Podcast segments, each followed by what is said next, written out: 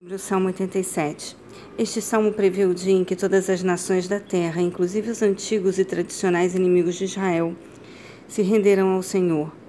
Deus mantém um registro sistemático e atualizado de cada indivíduo que o aceita como Senhor e Salvador pessoal mediante fé sincera, fiel, de maneira que as pessoas passam a ser, independente da sua origem étnica, cidadãos do reino com todos os direitos, privilégios e deveres reservados aos filhos de Deus.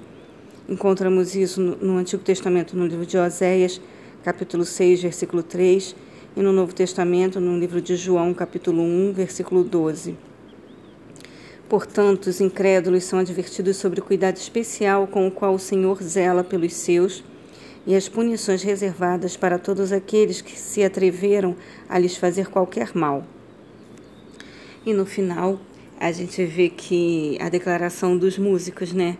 Todos os meus pensamentos e toda a minha inspiração provém de ti, ó Sião, que era a cidade que se podia ver como modelo da que seria no céu.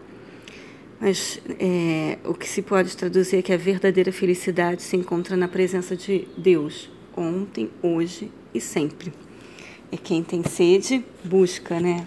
Que receberá, será saciado. É, o meu desejo é que você possa fazer parte dessa cidade também e que o Senhor que você busque o Senhor enquanto você pode achar. Um grande beijo, um dia muito abençoado na presença desse Deus maravilhoso.